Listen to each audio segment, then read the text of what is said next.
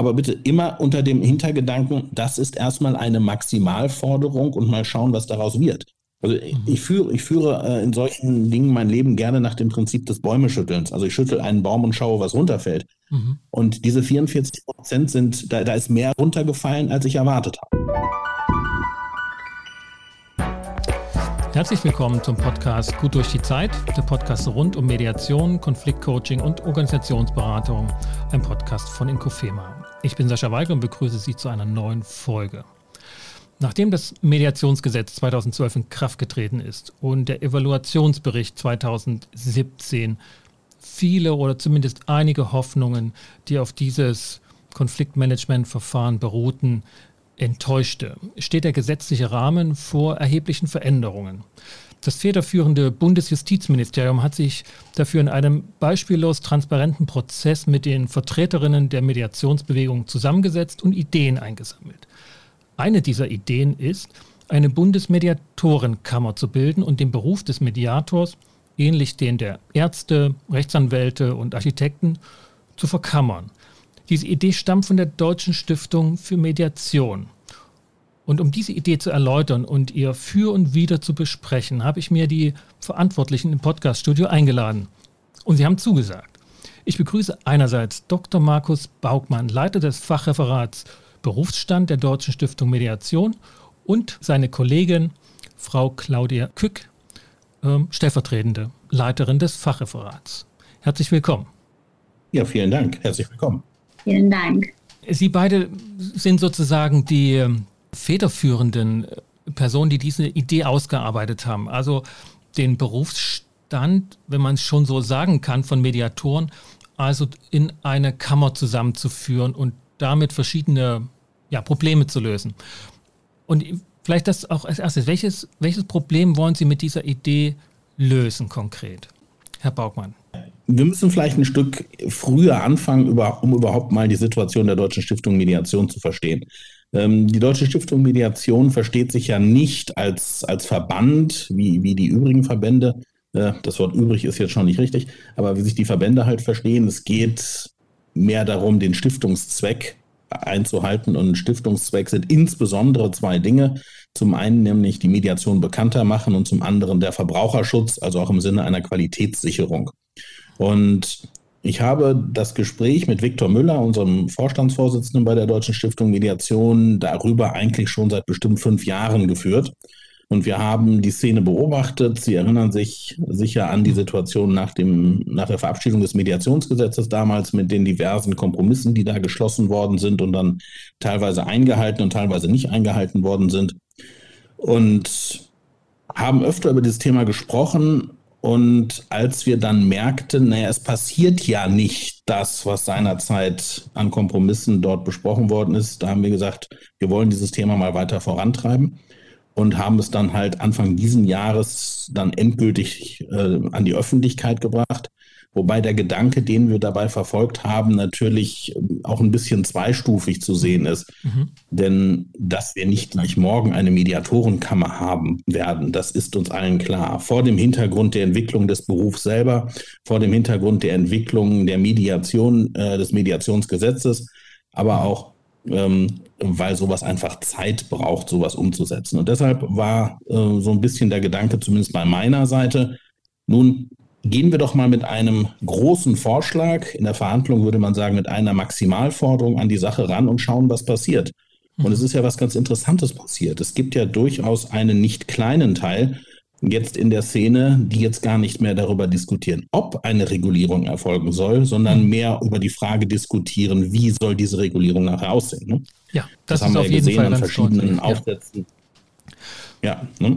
und deshalb, also ich glaube schon, dass wir da in die richtige Richtung stoßen und man hört jetzt ja aus verschiedenen Richtungen auch so, so Twitter-Lösungen könnten vielleicht erstmal sein, lasst uns erstmal den einen Schritt machen, also Richtung irgendeiner Zertifizierungsstelle, vielleicht wie Professor Greger das vorschlägt, auch im Sinne des Akkreditierungsgesetzes ähm, und dann später schauen, ob das Thema einer Mediatorenkammer dann das Richtige sein kann. Mhm.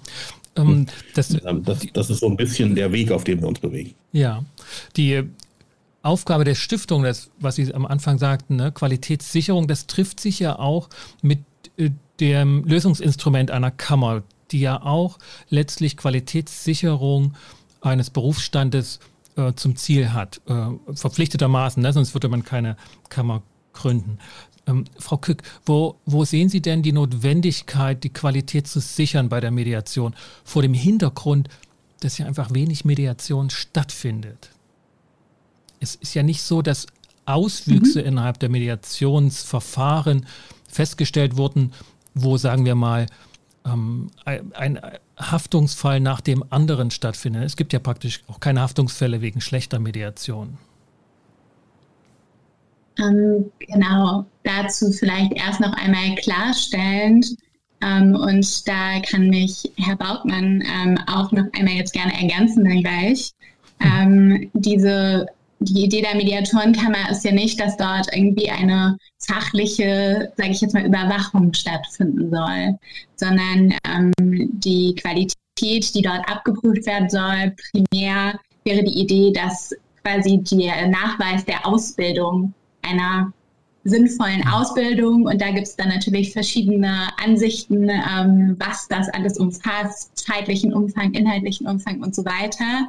Ähm, aber die Kammer wäre quasi von uns ja als Instrument gedacht, vor allen Dingen eine gewisse Grundqualifikation ähm, mhm. zu überprüfen. Mhm. Und ähm, ja, wie gesagt, weniger oder überhaupt nicht, dass dort irgendwie eine fachliche Überprüfung der Mediation an sich stattfinden wird.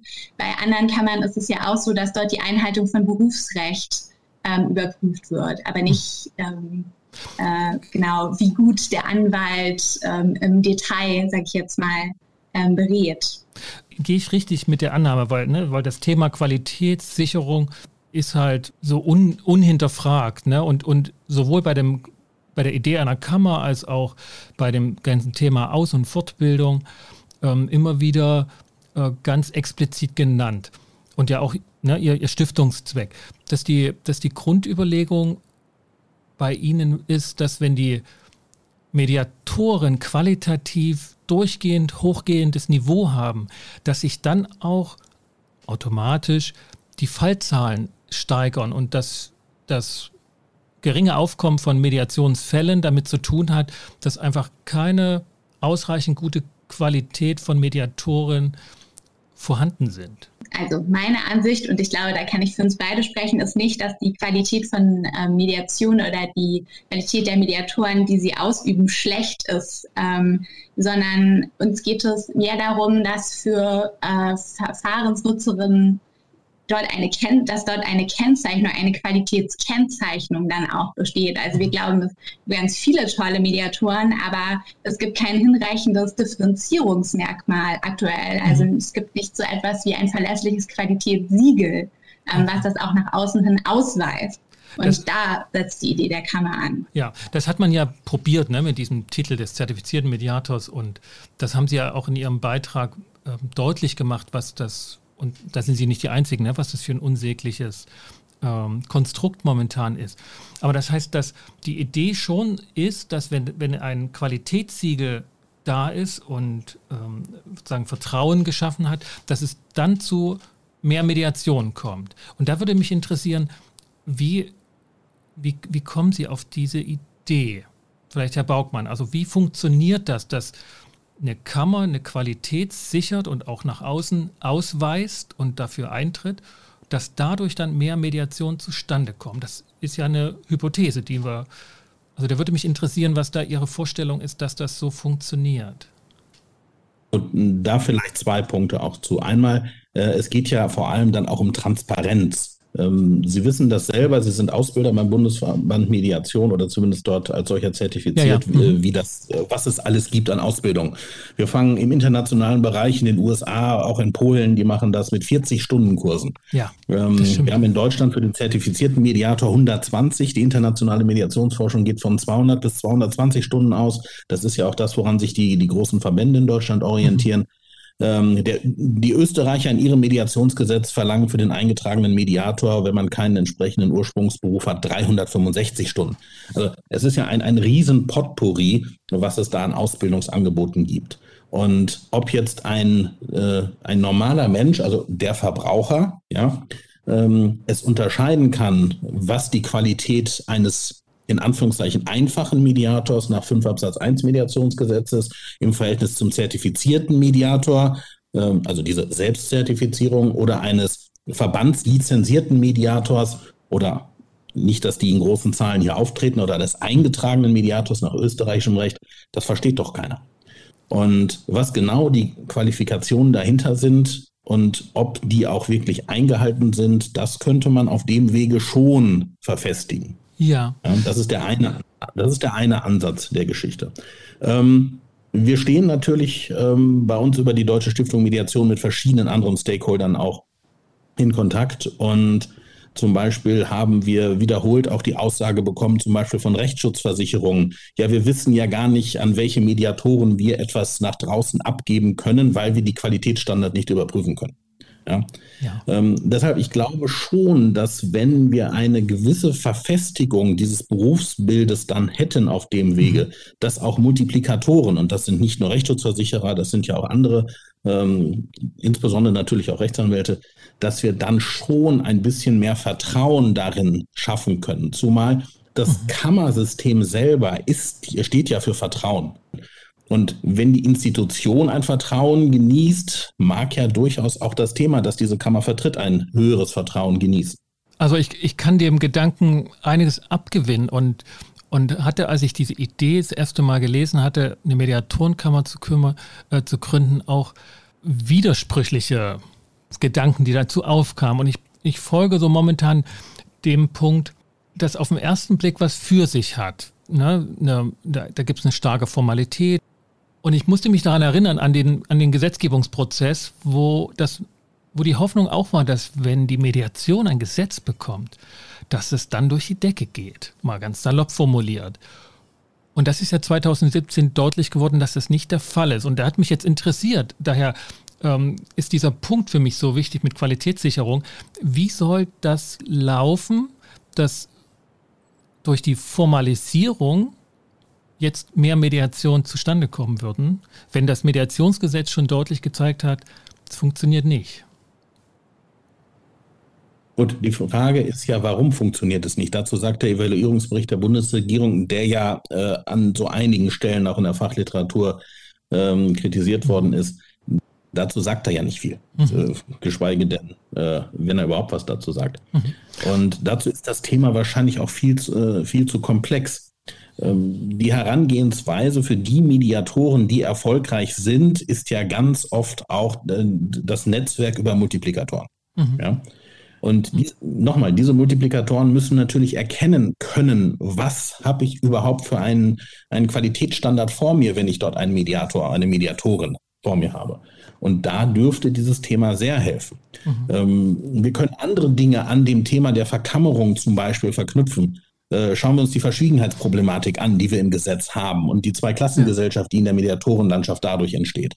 Hm? Ja. Ähm, da haben wir durchaus einige Ansatzpunkte. Also ne, man sagt, also ich finde das ja, finde das ja auch ein, ein, will das gar nicht sofort ähm, sozusagen ablehnen, ne? wenn man jetzt einmal festgestellt hat, okay, das ist, kommt auf einen Versuch an ne? und Versuch macht klug. Und das, was getan werden muss, dass sich Gedanken gemacht werden muss, ist auch, glaube ich, unbestritten und, und bei allen Stakeholdern in der Mediationsbewegung auch, auch deutlich, ne? dass der Zustand momentan ähm, einfach geändert werden muss. Und wenn wir mal mit dem Gedanken gehen und sagen, wir versuchen eine Mediatorenkammer, ne? und Sie haben das ja ähm, ausformuliert und sich Gedanken gemacht, wie sich das entwickeln könnte. Wenn wir das mhm. mal uns vorstellen, wie würde dann die Mediationslandschaft ausschauen können in vielleicht in fünf Jahren oder auch in zehn Jahren. Ne? Das sind ja schon größere Zeithorizonte, wo eine Mediatorenkammer, die vielleicht in zwei, drei Jahren dann auf dem Weg ähm, dann sich auch schon befindet, wirken könnte. Also wie haben Sie sich das gedacht, wie dann die Mediatorenlandschaft ausschaut im Vergleich zu heute und die letzten Jahre? Es soll, wenn ich das sagen darf, äh, ich will Claudia jetzt nicht da äh, äh, ausschließen, ähm, es, es, wäre ja optimalerweise so, und da reden wir tatsächlich eher über zehn als über fünf Jahre, denn der ganze Prozess zu einer solchen Kammer würde ja auch lange dauern. Mhm. Aber wir würden über eine Verfestigung, eine Ausformung des Berufsbildes dann äh, sprechen. Wir hätten vielleicht die Chance, im Rahmen einer Reform nicht nur der Zertifizierungsverordnung, sondern auch des Mediationsgesetzes ein paar Klarheiten zu schaffen. Zum Beispiel die Frage, ist der Mediatorenberuf ein freier Beruf oder nicht? Darüber kann man ja an einigen Stellen durchaus mhm. vorzüglich streiten. Ja, ähm, das Berufsbild könnte verfestigt werden. Es gäbe einen zentralen Ansprechpartner für die Politik in, insoweit, also auch für die Justiz. Es gäbe ähm, ein, ein, ein Register entsprechend, wo zum Beispiel ähm, Rechtsschutzversicherungen, wo Anwälte, aber auch zum Beispiel Steuerberater, die ihre Mandanten vielleicht gerne begleiten möchten in einem Erbkonflikt, gesellschaftsrechtlichen Konflikt etc., äh, wo sie rausfinden können, wer erfüllt denn tatsächlich die in Anführungszeichen besseren Kriterien des zertifizierten Mediators. Wer hat denn seine Fortbildung gemacht? Wer hat denn seine Supervisionen gemacht? Was ja immerhin mhm. ein gewisser Nachweis dafür ist, dass man praktisch tätig geworden ist. Ja, auf, auf, mhm. auf jeden Fall. Also diese Nachweispflicht, das finde ich auch, ist auf jeden Fall ein wichtiger Punkt, der erfüllt werden soll. Frau Kück, wie, wie wird das, würde das für Sie sein? also ich kann mich zum einen äh, den verschiedenen Punkten anschließen, äh, die schon Herr Dr. Bartmann gesagt hat. Ähm, und ich würde da noch ergänzen, und das ähm, mir jetzt auch zuletzt schon zur Sprache, dass man natürlich auch dann eine Mediatorenkammer und diese, ich meine, Bündelung ähm, dann doch an einer geordneten Stelle ähm, auch dazu nutzen könnte, natürlich nochmal ganz andere Forschungsvorhaben ähm, zu betreiben. Mhm. Und das wäre eben auch eine Idee, ähm, sicherlich nicht die primär wichtigste, aber also auch eine sehr interessante Idee, dass man eben auch vielleicht nachdenken könnte über eine gewisse Dokumentationspflicht, wer verlässlichere Zahlen zur Mediation haben, wie häufig und in welchen Bereichen und so weiter sie überhaupt eingesetzt wird. Denn insoweit ist der Evaluationsbericht ähm, ja fast, fast ohne größere Aussagekraft, würde ich jetzt mal so ähm, steil hier formulieren. Genau. Mhm. Also dass, dass Sie gar nichts daraus nehmen können für die Evaluierung des Mediationsgesetzes? Oder meinen Sie das ähm, methodisch? Nein. Das habe ich jetzt nicht hm. ganz einordnen können. Nein, es, es war so gemeint, dass ähm, dort in dem Evaluationsbericht ja ähm, also nicht die Nachfrageseite befragt wurde, sondern die MediatorInnen selbst. Und ähm, insoweit hier aber überhaupt nicht verlässlich äh, nachprüfbar war, ob diese also ich möchte niemandem unterstellen, dass er da gelogen hat, aber es ist, war natürlich jetzt nicht wissenschaftlich äh, lückenlos überprüfbar, ja. ob diese ganzen Fälle überhaupt stattgefunden haben. Ähm, und da könnte man natürlich die Kammer, wie gesagt, mit einer ähm, ganz anderen Dokumentationspflicht auch gegebenenfalls noch verknüpfen. Also dass die Leute, die dort Kammermitglieder sind, auch quasi die ganzen Mediationsfälle melden müssen und sich ja. das dann auch überprüfen lassen würde. Ähm, und quasi die Parteien, die teilgenommen haben, das in irgendeiner Form bestätigen müssen. Aber das sind jetzt quasi auch schon ähm, noch weitere Folgeideen. Ja, also ja, ähm, da stimme ich vollkommen zu. Also es steht zu befürchten, dass die Fallzahlen, wenn man das mal daran festmacht, noch weit weniger sind als in dem Evaluationsbericht angegeben. Also ähm, dass noch ähm, ähm, die Sache noch, noch fataler ausschauen würde und die Hoffnungen mit dem Mediationsgesetz ähm, noch weniger erfüllt worden wären. Und naja, und in dieser Linie hatte ich mir diese Idee der Mediatorenkammer vorgestellt. Das heißt, also doch eher die Anbieterseite und dort eben ähm, ganz bestimmter Mediationsbereich äh, sich Gedanken gemacht hat und eine, eine, Mediationskammer für sinnvoll erachtet. Aber so mit Abstand betrachtet es wie ein Mehr vom selben ist. Und die Befürchtung war halt und ist meinerseits, und daher frage ich das so an, ähm, ob das nicht in die gleiche Richtung geht wie beim Mediationsgesetz, dass das eine Enttäuschung werden würde. Und deshalb auch die Frage noch angeschlossen, was kann denn schiefgehen und wie würde es denn dann ausschauen, wenn das mit der Mediatorenkammer ähm, Schuss in den Ofen wird? Zum Beispiel, weil keiner, ähm, ne, Sie haben das ja an verschiedenen ähm, Personen, an verschiedenen Mediatoren dann festgemacht, keiner Mitglied werden will, der nicht muss. Und die Frage ist, welche, welchen Preis hat das für die Mediatorenlandschaft, wie sie jetzt und dann vielleicht in zehn Jahren ausschaut? Was mein Wenn ich antworten darf, also ja. ähm, erstmal der Grundgedanke kann ja nur sein, dass eine solche Mediatorenkammer auch mit ein paar Verbesserungen äh, der berufsrechtlichen Situation einhergeht. Ähm, zum Beispiel, dass man an eine Mediator Mitgliedschaft in einer Mediatorenkammer vielleicht einen gleichwertigen Verschwiegenheitsschutz, wie man wie ihn, wie ihn zum Beispiel Rechtsanwälte haben, äh, knüpfen könnte. Ja. Mhm. Ähm, also, meinen mein Sie, dass dadurch dann mehr Mediation zustande kommen? Also das würde ja bedeuten, dass es Menschen, sage ich mal, da draußen gibt, Konfliktparteien, die sagen, ich würde gerne Mediation durchführen, aber das ist mir zu transparent, zu offen.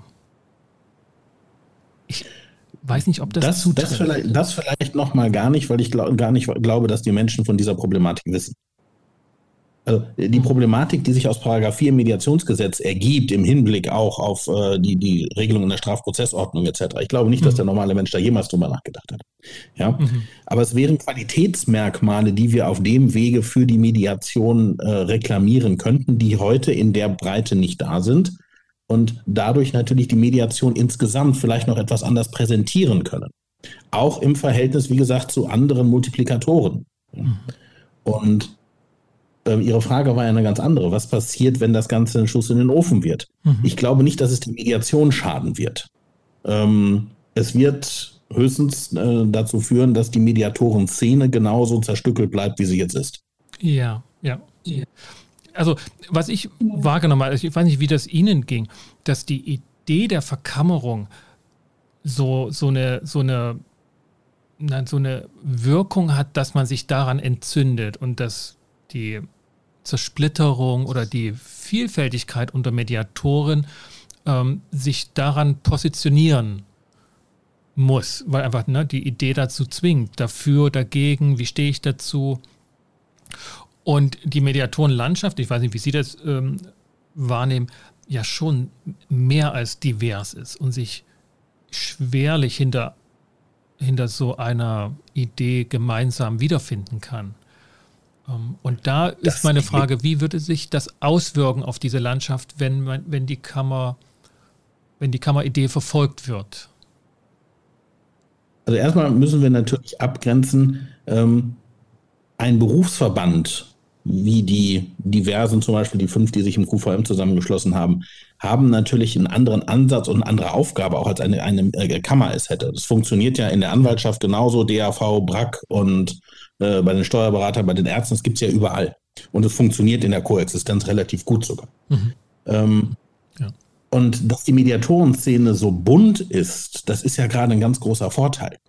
Ähm, es ist hier, Kollege von Oertzen ähm, definiert das ja ganz gerne an der, an der Trennlinie zwischen äh, Deal Mediation, also Verhandlungsmediation und Verständnismediation mhm. auch. Mhm. Es gibt Situationen, in denen funktioniert das eine besser, in anderen Funktion Situationen funktioniert das andere besser. Ich zum Beispiel bin, bin überhaupt kein Mensch, der für, für Familienmediationen geeignet ist.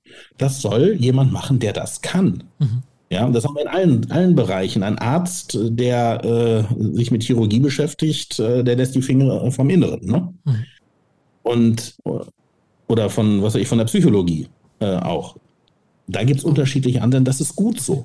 Mhm. Und deshalb die Ausgestaltung in unterschiedlichen Verbänden, die kann ja äh, ohne Probleme weiter bestehen. Wir hätten nur dann das erste Mal ein Instrumentarium, wo eigentlich dann eine Zentralisierung der Mediatoren erfolgen kann und man zumindest so einen gewissen gemeinsamen Nenner hat. Ja, das Kammerwesen hat ja eine, eine lange Geschichte und, und, und ist eine Erfolgsgeschichte. Das, ähm, glaube ich, ist auch deutlich geworden. Ne?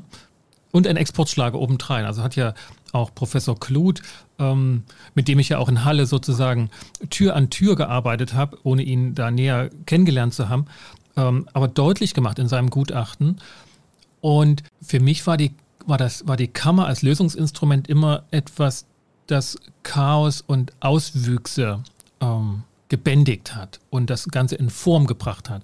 Und bei der Mediation, das ist jetzt meine These, die ein bisschen in das Gespräch sozusagen dann äh, mit Ihnen überprüfen will oder wie Sie dazu stehen, ist ja, dass die Mediationsbewegung eher daran, in Anführungsstrichen, leidet, dass zu wenige Fälle da sind also es gerade keine Auswüchse gibt. Ist ja nicht so, dass äh, wir uns darüber ärgern, dass Mediation durchgeführt will, werden von, von Laien, von Leuten, die sich permanent in Haftungsstreitigkeiten ähm, wiederfinden, weil sie einfach Mist gebaut haben. Sondern nein, mhm. da sitzen vor allen Dingen Leute, vor allem nicht nur, es gibt auch welche, die ausreichend und zur vollen Zufriedenheit Mediation durchführen, die sagen, hm, ich verstehe das nicht, dass da so viele Konflikte in der Welt sind und keiner ruft mich an. Ja, aber es kennt doch keiner das Thema. Die Deutsche Stiftung Mediation ist in diesem Jahr zehn Jahre alt geworden und wir haben Anfang des Jahres eine Umfrage durchgeführt, wie viele Menschen Mediation überhaupt kennen. Äh, das waren dann am Ende 63 Prozent. Mhm. Aber nur 36 Prozent konnten es erklären. Also nur 36 Prozent haben überhaupt ein wirkliches Verständnis davon, was das denn ist und was man mhm. damit dann vielleicht erreichen kann. Ich sehe das ganz oft. Ich äh, mache an verschiedenen Universitäten bei den Juristen äh, im Studium so Schlüsselqualifikationsvorlesungen. Mhm. Ja. Ähm, viele von denen wissen überhaupt nichts über Kommunikationsabläufe, über Konfliktverläufe, also Stichwort Glasel, mhm. Eskalationsstufen, Vier-Ohren-Modell, Schulz von Thun, was das alles bedeuten kann, was dahinter stecken kann, um jetzt nur mal ganz ja. einfache Modelle zu nennen. Und da fehlt an ganz vielen Stellen Wissen, auch auf der professionellen Ebene. Mhm. Also auch bei Rechtsanwältinnen, Rechtsanwälten etc. Ähm, ich erlebe das zum Beispiel durchaus nicht selten, dass zum Beispiel Steuerberater, Steuerberaterinnen das Thema durchaus spannend finden für ihre Mandantschaft. Mhm. Hat natürlich den großen Vorteil für sie auch wieder, dass sie nicht an Anwälte verweisen müssen, die, wo dann Gefahr läuft, dass sie Mandate vielleicht verlieren. Ja. ja ähm, Herr Baugmann, ich, also es geht ich, ich, muss sozusagen ein bisschen auf die Uhr gucken, weil ich weiß, dass Frau Kück ja. noch einen Anschlusstermin hat und uns in den nächsten Minuten verlassen muss. Wenn ich das richtig in Erinnerung habe, Frau Kück. Mhm. Ja. Ja, okay, ich dachte jetzt schon, Sie sind. Frau Kück, dann äh, vielen Dank. Ähm, wenn Sie noch was sagen möchten, was Sie unbedingt loswerden wollen, dann ist jetzt eine gute Gelegenheit. Ähm, ja, sehr gerne. Also ich äh, möchte vielleicht noch ähm, zum Abschluss sagen, ähm, Sie mir quasi ähm, diese so etwas uns auch danach gefragt, äh, was da vielleicht, dass vielleicht auch eine ähm, Zerfaserung oder so der Mediation stattfinden ähm, könnte infolge der Kammer oder was die negativen Folgen sein können. Und ich ähm, glaube, ähm, dass die Kammer, wie gesagt, in dem Fall einfach durch diese strukturierte Wahrnehmbarkeit, die sie schaffen könnte, in Kombination mit, dieser, mit diesem Qualitätssiegel, was dann auch mit ihr verbunden wäre, einfach immer nur eine Chance sein kann und äh, möchte da nochmal auch Herrn Bautmann unterstützen mit seiner Aussage, dass ja die diese Diversifikation ähm, der Mediation, die haben wir ja jetzt schon und das haben Sie ja auch selbst gesagt und muss ja auch nichts mhm. Schlechtes sein, aber dass man da zumindest, wir wollen auch niemandem vorschreiben, wie er die Mediation zu machen hat, aber dass man zumindest eine einheitliche Anlaufstelle ähm, findet, unter der sich alle irgendwie wiederfinden können. Und ähm, das war so, ich glaube ich, so die ja. Grundidee, die hinter allem steckt. Mhm. Genau. Vielen Dank, Frau Kück, dass Sie sich die Zeit genommen haben. Ja, bitte. Alles Gute. Ich danke Ihnen und ähm, genau, danke für das Interesse und danke für die spannenden Fragen, die Sie uns gestellt mhm. haben. Genau. Ja, vielen Dank. Tschüss. Tschüss. Danke. Tschüss. Herr Baugmann, ich bin mir noch nicht, also ich würde, mich, mich, mich würde es interessieren, wie das Sie sich vorgestellt haben in der Stiftung, ähm, dass durch die Formalisierung und durch die Verkammerung mit all den guten Erfahrungen, die das hat, dass das dazu führt, dass Mediation bekannter wird. Ne? Sie hatten das vor uns ähm, angedeutet, dass es niemand kennt, nicht ausreichend bekannt ist, vor allen Dingen eben auf der Seite derjenigen, für die Mediation angeboten wird. Haben Sie sich das ähm, mit Umfragen verdeutlicht? Haben Sie das durchgerechnet? Gibt es sozusagen irgendwie belastbare ähm, Kausalketten vorgestellt, dass das dazu führt, dass jetzt durch eine Kammerwesen, verkammerte Mediatoren, ein festes Berufsbild, dass das dann auch abgerufen wird? Ich Nein, glaub, also eine wissenschaftliche, empirische Untersuchung dazu gibt es nicht, äh, was natürlich auch daran liegt, dass wir nicht einmal wissen, wie viele Mediatoren gibt es denn in Deutschland überhaupt. Mhm.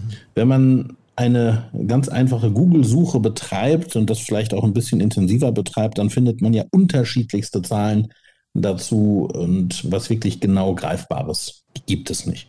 Sie hatten eben angesprochen, dass die Zahlen äh, des Evaluierungsberichts vielleicht zu hoch sein könnten. Ähm, sie könnten genauso gut zu wenig sein, weil mhm. wir gar nicht wissen, wie viele Mediatoren gibt es und wie viele davon haben dann an, dem, an der Befragung überhaupt teilgenommen. Deshalb da mit empirischen Daten äh, zu arbeiten, ist nahezu unmöglich, weil es keine gibt. Mhm. Und eine groß angelegte Studie da anzulegen, kostet schlicht und ergreifend Geld. Und ähm, wir sammeln ganz viel Geld bei der Stiftung ein für verschiedenste wissenschaftliche Projekte. Ich weiß nicht, ob Sie von dem Gandalf-Projekt mal gehört haben, was ja äh, auch ja. wirklich hervorragend ist und auch gut ankommt in den entsprechenden Kreisen. Ähm, es ist ein, ein Ziel von uns, in dem Bereich wissenschaftliche Forschung langfristig äh, zu unterstützen, äh, soweit wir das können, das zu begleiten. Aber das braucht Zeit. Mhm. Und Dazu müssen wir erstmal überhaupt anfangen und schauen, wie viele Mediatoren gibt es, um auf dem Wege dann vielleicht rauszufinden, wie viele Mediationen gibt es.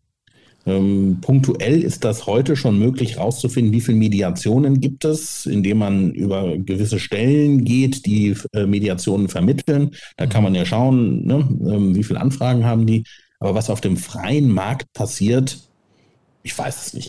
Okay, jetzt ähm, verstehe ich nochmal den Punkt von vorhin deutlicher, wenn, also dass mit der Kammer und der Verkammerung von Mediatoren, wenn auch nicht allen, aber die, die es halt dann werden, ist eine Grundlage und eine, eine Formalität geschaffen, wo sie dann auch einfach datenbasiert arbeiten können und auf diese Daten sie sich dann stützen können. Also Anzahl von Mediatoren, was machen die, wie sind die ausgebildet.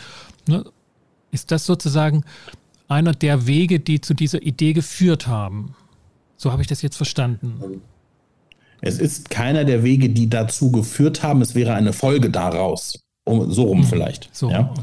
Äh, oder, oder ein Nebeneffekt. Tatsächlich der Ansatzpunkt war seinerzeit auch der Gedanke, ähm, den Sie vorhin ja auch schon angesprochen hatten. Jetzt haben wir das Mediationsgesetz, juhu, jetzt muss, muss ganz viel passieren und es ist nichts passiert.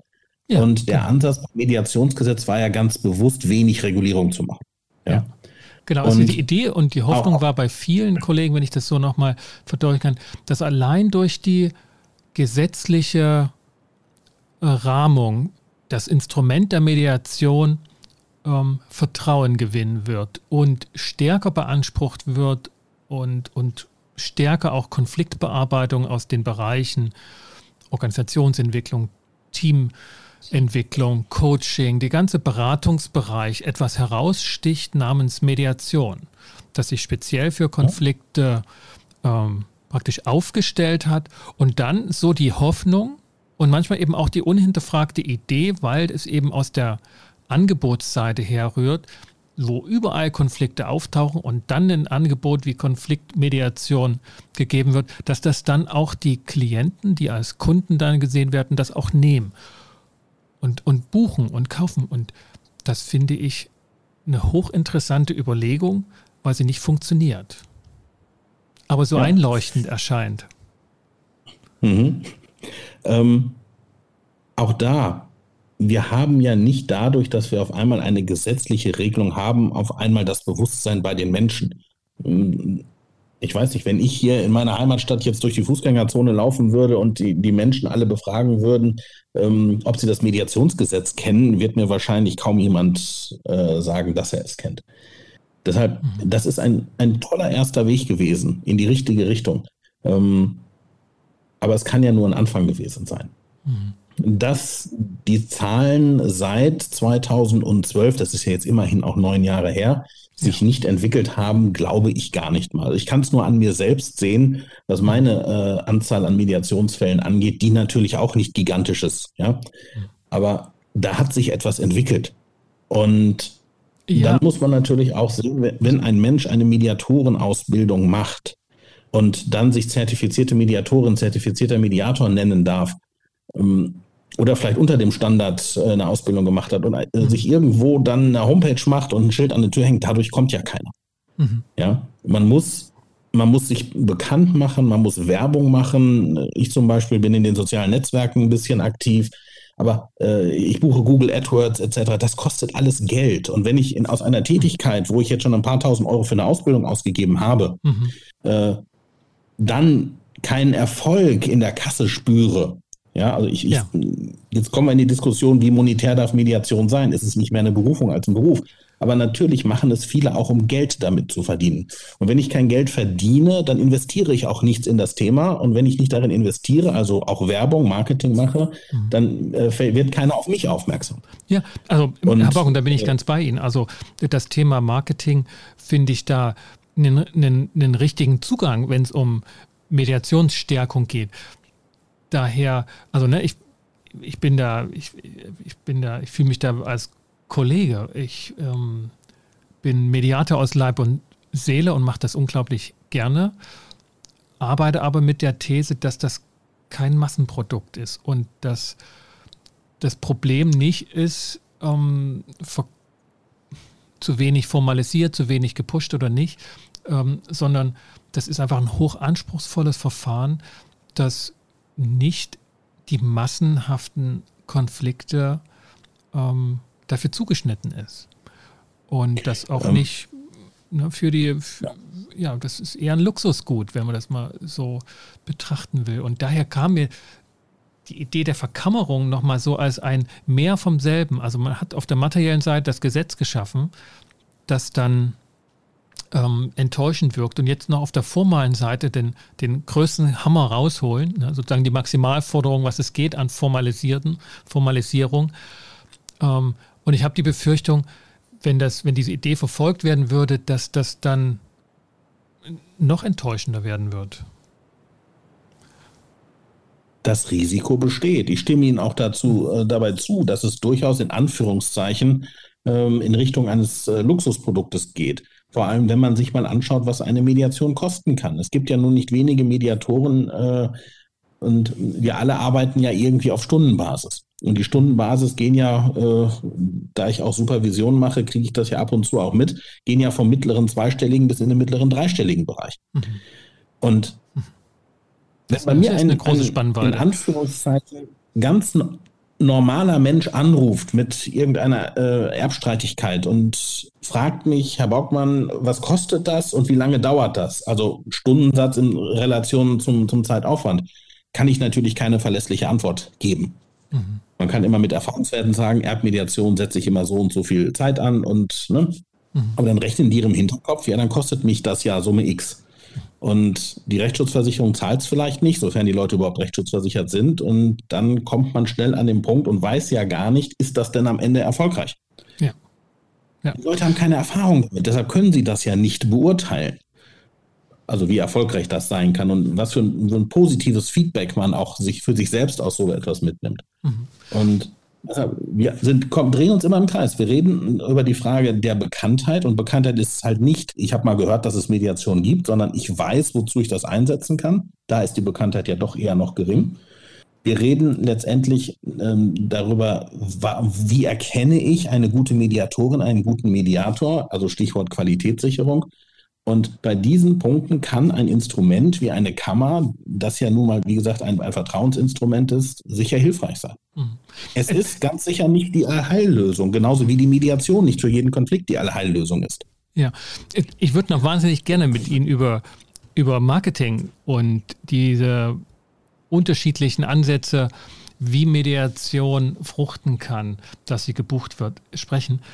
Ähm, aber mich interessiert jetzt noch sozusagen zum Abschluss des Gesprächs noch eine ganz andere Sache, weil was Sie mit der Idee, Sie als Stiftung und federführend erreicht haben, ist ja schon eine Diskussion angestoßen zu haben auf einer naja, auf einem, auf, einem, auf einem Plateau, wo es um Verkammerung geht, aber dahinter eben doch sehr viele unterschiedlichste Ansätze deutlich werden, die sich jetzt darum ranken.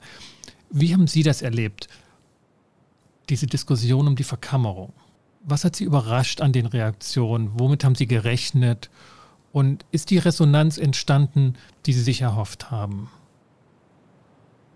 Also das Einzige, was mich wirklich überrascht hat, ist doch, dass es einen, einen relativ hohen Grad an spontaner Zustimmung gegeben hat. Ich weiß nicht, ob Sie sich erinnern an die, an die Konferenz des Bundesjustizministeriums mhm. am 28.05. Ja, ja. Ähm, Online war Da wurde die. das mhm. Thema ja platziert, was wir vorher nicht wussten, dass es in der Deutlichkeit platziert werden würde. Und am Ende gab es ja eine Abfrage, ähm, wie, wie die Beteiligten dort dazu stehen würden. Und wenn ich mich jetzt richtig erinnere, ich habe das jetzt hier nicht vorbereitet und ich kann es auch jetzt nicht spontan nachschlagen, hatten wir eine leichte Mehrheit bei den Gegnern. Ich glaube 56 zu 44 war es am mhm. Ende. Also äh, drei Antwortmöglichkeiten. Eine natürlich, ich bin mir nicht sicher oder weiß nicht oder so. Ja, für, ja. So, genau, für so eine aber erste Stellungnahme waren die Mehrheit aber genau. nur geringfügig. Genau, es waren 56 dagegen und die anderen 44 waren nicht, zumindest nicht ausdrücklich dagegen. Mhm. Ja, und das heißt, das ist in einer, in einer ganz spontanen Abfrage, wo niemand groß darauf vorbereitet war, zumindest äh, wir als Vertreter dieser Idee nicht, ähm, fand ich diese 44 Prozent und wir hatten ja nicht die Mediatorenschaft da, wir hatten ja viel Wissenschaft da, wir hatten ja viel äh, Berufspolitik da, ähm, fand ich diese Zahl gar nicht unermutigend. Ja? Mhm. Ähm, damit hatten Sie nicht gerechnet. Von daher, äh, ich hatte erst überhaupt nicht damit gerechnet, dass es so eine Abfrage geben würde. Und wir hatten uns darauf eingestellt, dass es ein durchaus längerer Prozess werden wird. Aber bitte immer unter dem Hintergedanken, das ist erstmal eine Maximalforderung und mal schauen, was daraus wird. Also ich, mhm. führe, ich führe äh, in solchen Dingen mein Leben gerne nach dem Prinzip des Bäumeschüttelns. Also ich schüttel einen Baum und schaue, was runterfällt. Mhm. Und diese 44 Prozent sind, da, da ist mehr runtergefallen, als ich erwartet habe. Ansonsten, und das war ja Ihre Frage, die Reaktionen ansonsten haben mich nicht überrascht. Aus den jeweiligen Richtungen sind ungefähr genau die Reaktionen gekommen, die ich erwartet habe. Äh, bei denen, die am lautesten dagegen geschrien hat, habe ich damit gerechnet. Und ähm, dann wusste ich ja auch aus den Vorfelddiskussionen schon, dass es an einigen Stellen Menschen gibt, die eine gewisse Sympathie für dieses Thema haben oder zumindest für die Richtung. Und das ist das, was wir ja vorhin schon sagten. Ähm, es ist weniger die Diskussion, ob etwas passieren soll, sondern mehr die Diskussion, was passieren soll. Dass sich das Bundesjustizministerium jetzt am vergangenen Freitag in der Konferenz ein bisschen wieder zurückgezogen hat und ja relativ deutlich gesagt hat, dass es das nicht oder zumindest erstmal nicht geben wird, mhm. ähm, überrascht mich jetzt auch nicht. Man zieht sich dann natürlich auch aufgrund diverser äh, wahrscheinlich stattgefundener Hintergrundgespräche auf den Punkt wieder zurück. Wir äh, kaprizieren uns auf den kleinsten, auf den kleinsten gemeinsamen Nenner, damit wir keinen Widerstand haben und das Ganze relativ geräuschlos jetzt über die Biene ziehen. Mhm. Ob das dann der Mediation weiterhelfen wird, weiß ich nicht. Ja, es wird, wird sich ja, man wird jetzt abwarten müssen, was dieses Positionspapier jetzt, äh, was in wahrscheinlich ein, zwei Wochen kommt, ähm, was das sagen wird. Aber ich glaube nicht, dass es irgendwie nachhaltig Änderungen gibt und damit wird das Gesetz zur Förderung der Mediation wahrscheinlich weiterhin nicht viel fördern. Ja. Ja, ich habe das in der Sitzung auch so erlebt. Sehe auch gar keine Notwendigkeit auf Seiten des Bundesjustizministeriums, diese Idee rundherum abzulehnen. Es reicht zu sagen, dass sie jetzt momentan nicht weiter verfolgt wird. Also diese Türen ähm, sind, sind da offen, aber deutlich ist schon geworden, dass das keine Option jetzt ist. Ich würde das jetzt nicht unterstellen, dass es nur dem, dem Druck der Mehrheit oder bestimmter Player zugestanden ist und im Heimlichen das Bundesjustizministerium da diese Idee favorisieren würde. Soweit würde ich nicht in der Unterstellung gehen. Aber heißt das was in der Sitzung jetzt dann besprochen wurde oder wie Sie das erlebt haben, dass für Sie und die Stiftung diese Idee damit äh, zu den Akten gelegt wird? Oder verfolgen Sie die, die, die Idee langfristig mit entsprechendem Nachdruck, weil Sie diese Idee für verfolgenswürdig auch halten? Also wir haben das nicht final entschieden. Ich gehe nicht davon aus, dass das Thema bei uns von der Tagesordnung verschwinden wird. Aber nochmal vielleicht der Gedanke, um es äh, zu betonen. Die Vorstellung war ja eher mit einer gewissen Maximalforderung an äh, die Öffentlichkeit zu gehen, um überhaupt etwas zu bewirken. Und wenn wir am Ende vielleicht auch in einem zweistufigen Modell ähm, erstmal irgendwie eine, äh, eine Art von Zertifizierungsstelle oder wie Professor Greger es vorstellt, äh, sich vorstellt, auch nach dem Akkreditierungsgesetz etwas. Wenn wir das erreichen könnten, hätten wir viel geschafft. Ja, also einfach wieder vor dem Hintergrund eine gewisse Professionalisierung, eine gewisse Verfestigung des Berufsbilds zu erreichen, um so vor allem für Multiplikatoren interessant zu sein. Ich gehe nach wie vor nicht davon aus, dass der normale Mensch von der Straße morgen beim Mediator anruft, nur weil wir jetzt eine Mediatorenkammer schaffen. Aber es wird ein, ein verfestigtes Berufsbild, es wird ein verfestigter Rahmen und das Mediationsgesetz kann ja die Mediation selber gar nicht regeln. Mhm. Das ist ja, ist ja faktisch unmöglich, ein so dynamisches Instrument in solchen dynamischen äh, Konfliktsituationen dann da im Detail auszugestalten, wie die Zivilprozessordnung das für staatliche Gerichtsverfahren zum Beispiel macht. Hm, Muss es aber auch gar nicht, weil die Folge eine ganz andere ist. Da habe ich eine andere Bitte? Idee und eine Erfahrung sozusagen mit dem Mediationsgesetz gemacht, dass schon eine Zeit lang gedacht wurde, Mediation gibt es jetzt als Mediation und als Mediation im Sinne des Mediationsgesetzes. Aber es ist dann relativ deutlich geworden und zum Beispiel Diskussion von Herrn Kräger äh, im Hinblick auf die Klärungshilfe, auch was, wenn, was da an Missverständnissen aufkam, aber hat deutlich gemacht, wenn der Mediationsbegriff gesetzlich besetzt ist, dann ist das, was im Mediationsgesetz drin steht, Mediation und alles andere ist dann meinetwegen eine Konfliktmoderation, aber nicht mehr dieser Begriff und diese Vergesetzlichungsdynamik entsteht nicht nur bei materiellem Recht, sondern auch natürlich bei einer Verkammerung.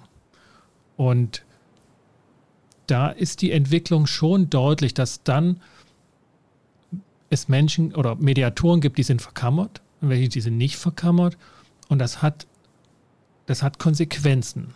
Das ist nicht einfach nur eine formale Differenzierung. Ich, ich würde, also zumindest mein Ansatz wäre nicht über eine solche Weiterentwicklung da in den, in Anführungszeichen, Prozess der Mediation irgendwie eingreifen zu wollen. Ja. Es geht wirklich darum, ähm, für Mediatorinnen und Mediatoren quasi in Anführungszeichen einen Hafen ähm, zu schaffen. Eine Kammer ist ja auch Ansprechpartner für diverse Problemstellungen. Ja? Ähm, einen Ansprechpartner für Politik, für Verwaltung zu schaffen, ein, ein, ein Repräsentant der Berufsinteressen zu sein, immer natürlich in, in ähm, hoffentlich gelingender Koexistenz mit den Verbänden. Ähm, Ausbildung hat so eine Kammer zum Beispiel in meinen Augen gar nichts mit zu tun. Ja, aber zumindest dann wieder den Rahmen, die Leitplanken der Berufsausübung ein bisschen im Auge zu behalten. Mhm. Wir hatten das eben ja schon, auch die Anwalts- oder Ärztekammern sind ja nicht dafür da, inhaltlich Berufsausübung zu kontrollieren oder zu reglementieren. Es geht ja tatsächlich um alles, was mit dem Beruf und dem Berufsbild zu tun hat. Und da denke ich schon, wie gesagt, eine Verbesserung bei der Verschwiegenheitssituation, eine mehr Transparenz bei der Ausbildungssituation, eine, eine gewisse Verfestigung halt des Berufsbilds und somit am Ende auch zumindest eine, eine gewisse seriöse Bekanntheit der Mediation zu erreichen. Das wären die Ziele. Herr Baugmann, das ist nochmal eine schöne und klare Feststellung, worum es Ihnen geht mit der Idee der Verkammerung des Mediationsberufes. Vielen Dank für das Gespräch. Ich danke Ihnen ganz herzlich, dass wir diese Gedanken ausgetauscht haben. Und ja, bin gespannt, was weiter passiert. Genau, ja, das bin ich auch. Ähm, und mir sind nochmal wirklich einige Punkte deutlicher geworden, ähm, die Sie schon in Ihren Fachbeiträgen in der ZKM auch veröffentlicht haben. Und die werde ich auch nochmal hier dann in den Show Notes verlinken. Ähm, vielen Dank also nochmal auch für die mündliche Anlauterung der Idee und was Sie damit verbinden. Ja, alles Gute, Dank. danke.